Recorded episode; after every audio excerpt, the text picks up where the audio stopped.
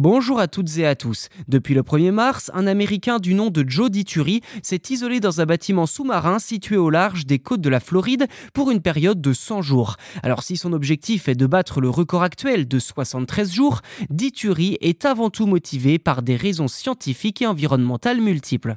Et clairement, ce n'est pas pour rien si Joe s'est lancé dans cette expérience du nom de Projet Neptune 100. Ancien plongeur de la marine américaine, mais aussi docteur en biomédecine, il passera 100 jours sous la surface de l'océan à bord d'un petit module appelé Jules Undersea Lodge. L'objectif de cette expérience est d'étudier les effets d'une exposition prolongée à une forte pression sur l'organisme humain.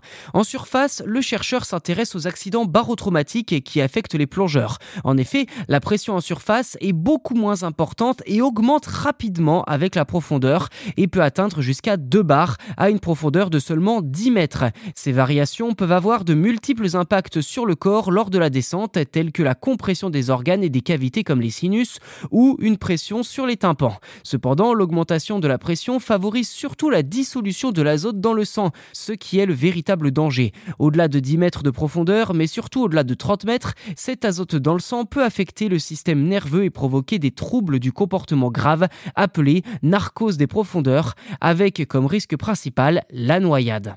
Autre danger, celui de la remontée. Si celle-ci est trop rapide, l'azote n'aura pas le temps d'être évacué par les poumons et retournera à son état gazeux à l'intérieur des vaisseaux sanguins ou des organes, ce qui peut entraîner des dommages irréversibles, voire la mort. Bien sûr, il existe une série de protocoles à respecter pour éviter ces accidents et profiter pleinement de la plongée, mais comprendre exactement les processus physiologiques liés à la pression est essentiel pour mieux traiter les victimes de ce type d'accident. En particulier, les scientifiques ne comprennent pas encore très bien comment fonctionne la narcose des profondeurs, qui pourrait être liée à une modification de la façon dont les neurotransmetteurs envoient des signaux entre les neurones et le cerveau. Bien qu'il soit enfermé à 10 mètres de profondeur, Joe Dituri ne devrait pas souffrir de ces problèmes. Cependant, son corps sera soumis pendant plusieurs mois à une pression double de celle à laquelle nous sommes habitués en surface.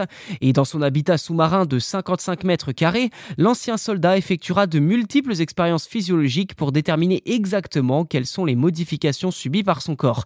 Ces expériences porteront sur la pression, bien entendu, mais également l'exposition réduite à la lumière du soleil. Cela pourrait en effet entraîner un dérèglement de son horloge interne, mais aussi un déficit en vitamine D qu'il lui faudra compenser d'une manière ou d'une autre afin d'éviter une réduction de son système immunitaire et une perte de masse osseuse.